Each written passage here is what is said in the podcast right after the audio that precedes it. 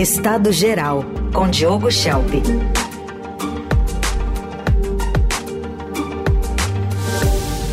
Abrindo mais uma semana. Oi, Diogo, bom dia. Bom dia, Raíssen, Carol, bom dia a todos. Bom dia. Semana que marca também a retomada das viagens interna internacionais do presidente Lula, indo ao Oriente Médio para a COP28 nos Emirados Árabes, mas antes passa pela Arábia Saudita e pelo Catar, que é o mediador do conflito Israel-Hamas. O que, que dá para esperar dessa viagem, hein, Diogo? Pois é, Raicin, é uma, é uma viagem importante, né? A gente tem aí o Oriente Médio no foco das discussões da geopolítica atualmente, segurança internacional. O Catar tem esse papel que você falou, né, de ser um mediador, porque consegue ser tanto um parceiro dos Estados Unidos, por exemplo, tem base militar dos Estados Unidos lá, mas também é sede é, dos é, líderes do Hamas que vivem é, no exílio, né, que vivem fora da Palestina. É, então, Lula vai passar por lá, certamente, além das questões comerciais que ele vai tratar no Catar, ele vai tentar se colocar ali no conflito, pedir, por exemplo, ajuda para a liberação é, de algumas pessoas que ainda estão na, na faixa de Gaza e que que ele quer trazer para o Brasil.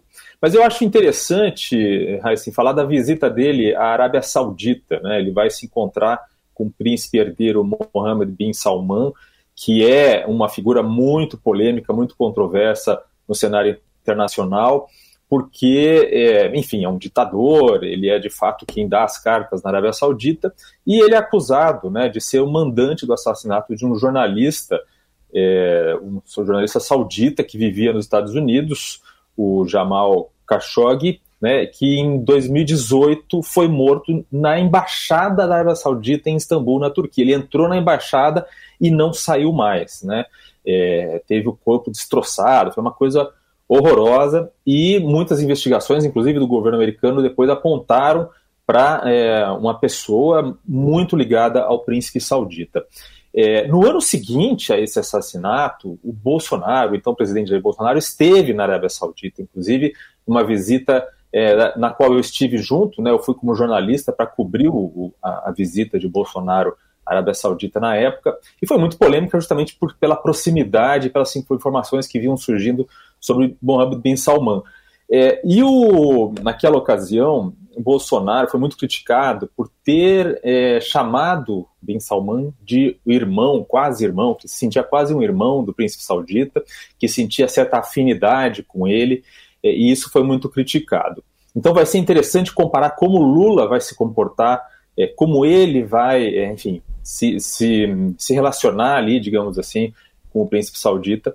E o Lula que já teve né, que uma, uma polêmica dele próprio em junho deste ano, é, o Bin Salman ia oferecer para ele um jantar em Paris, né, em homenagem a Lula, e teve muitas críticas justamente por causa dessas histórias aí envolvendo o príncipe herdeiro, e acabou que o governo brasileiro, o Lula, cancelou esse jantar que ocorreria em, em Paris. Né. É, eu queria lembrar também que naquele ano, 2019, quando o Bolsonaro esteve na Arábia Saudita, ele participou de um evento, fez um discurso no evento, que era o evento principal que estava acontecendo naquele momento em Riad, a capital saudita, que era a Iniciativa de Investimento Futuro. Eu acompanhei esse evento na época, vi alguns dos debates, algumas das discussões, e depois vi o discurso do Bolsonaro. E foi um discurso completamente fora é, do propósito daquele evento. O evento pretendia discutir é, energias renováveis, quer dizer, a era pós-petróleo, é? apesar de ser o país do petróleo, que era a Arábia Saudita, esse era o, o mote do evento. Mas Bolsonaro falou do passado, ele apresentou o Brasil como um país é, extrativista, onde as, os investidores teriam negócios no nióbio, na exploração de madeira, petróleo, quer dizer, uma coisa completamente deslocada né, do futurismo ali que existia naquele evento.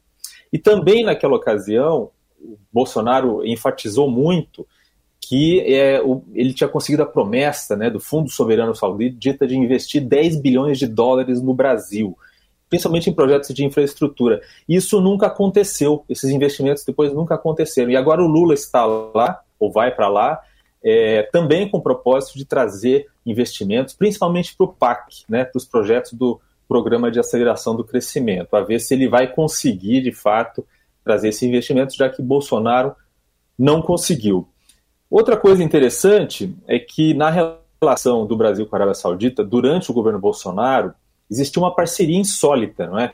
Era é, uma aliança com os sauditas e com outros governos autoritários e reacionários para se opor à aprovação de resoluções favoráveis à igualdade entre homens e mulheres, por exemplo, e também direitos reprodutivos, acesso a informações de saúde sexual. Enfim, a diplomacia brasileira no governo Bolsonaro se colocava ao lado do que há de mais retrógrado na política internacional. Esse não é o caso do governo Lula, pelo menos no que se refere a essas pautas, direitos das mulheres, por exemplo.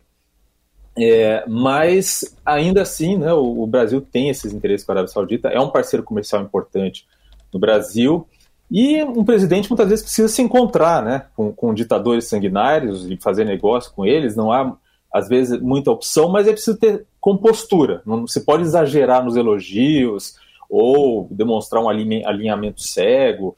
É, então, que Lula não faça como o Bolsonaro, né, que dizia ter afinidade com o príncipe saudita, ou, ou, que era quase irmão do príncipe saudita, e, né, aqui deixar uma pimentinha, que oriente a sua comitiva a não receber presentes caros, né, ou pelo menos quando vier para o Brasil, tratar de registrar esses presentes como propriedade da presidência. Né? A gente sabe que a comitiva de Bolsonaro em 2021 trouxe joias sauditas, e aí houve todo aquele rolo revelado pelo Estadão. Boa lembrança. A gente vai ficar acompanhando bem de perto isso, até porque é uma reportagem aqui do Estadão que gerou diversas repercussões, né, a partir desses presentes que vieram a reboque. Hoje, aparentemente, devemos ter novidades sobre o novo ministro do Supremo Tribunal Federal. Ministro, porque quem deve ser indicado é o ministro da Justiça Flávio Dino na vaga da ministra Rosa Weber e o subprocurador Paulo Gonet para a Procuradoria-Geral da República. Essas escolhas foram confirmadas ontem aliados e devem ser publicadas ainda hoje, antes da viagem de Lula é, a Dubai, Emirados Árabes, para participar da COP28. Diogo, a gente tem aí, além de um aliado político, um homem Exatamente. É, Carol, é interessante, não é? Se for confirmada a indicação do Flávio Dino, vai ficar muito claro que Lula quer um ministro com perfil político, não é? é a gente sabe, já isso discute-se muito, que as exigências para o cargo de ministro do STF são vagas, né? Para fazer, fazer aqui até uma, um jogo de palavras, né? É, primeiro, tem que ter um notável saber jurídico e tem que ter a reputação ilibada. Né? São, no caso da reputação ilibada, ilibada certamente um, um, critério subjetivo, mas o primeiro, o primeiro eh, critério o Flávio Dino certamente tem, né, o notável saber jurídico. Ele foi juiz federal, foi secretário-geral do Conselho Nacional de Justiça, foi presidente da Associação dos Juízes Federais, foi assessor da presidência do STF, e então é interessante porque é um juiz de origem, né? E se for confirmado no STF, é, é, vai voltar a ser um juiz né, sendo indicado. Porque, ao contrário de muitos dos atuais ministros do STF, é, que não vieram da, da magistratura. Então, a gente tem ex-advogados geral da União, é, tem ex-advogados como Cristiano Zanin, tem promotor de justiça como Alexandre de Moraes, e se, se for confirmado para a vaga, Flávio Dino, além de ser um ex-juiz, né, numa função novamente de juiz, ele será também o mais político de todos os atuais membros da corte, porque ele foi deputado federal, foi governador do Maranhão por dois mandatos, tem uma proximidade ideológica com Lula, ambos políticos de esquerda, né? então ele tem uma, uma visão política muito clara, né? muito já, enfim, declarada. É, e além disso, o Dino é bom de briga, né? e se ele estiver alinhado com Lula, vai ser útil em alguns debates na corte. Mas sem dúvida é uma indicação que torna o STF ainda mais politizado, ainda mais afeito às negociações e às pressões políticas de bastidores, como as que a gente viu nos últimos dias por causa da aprovação da PEC das decisões monocráticas no Senado. É, e não é uma indicação de alguém discreto como era a ministra Rosa Weber, né, que ele pode vir a substituir. É um perfil mais parecido com o de Luiz Roberto Barroso, Gilmar Mendes, Alexandre de Moraes, que não se furtam a falar fora dos autos, a dar entrevistas e a manifestar a sua opinião é, fora dos julgamentos. Diogo Schelp abrindo a semana com a gente. Vamos ter muito mais na quarta e na sexta. Você pode conferir também a coluna Estado Geral no radioeldorado.com.br, no portal do Estadão e também procurar por Estado Geral com Diogo Schelp nas plataformas de áudio. Obrigado, Diogo. Até quarta. Até quarta.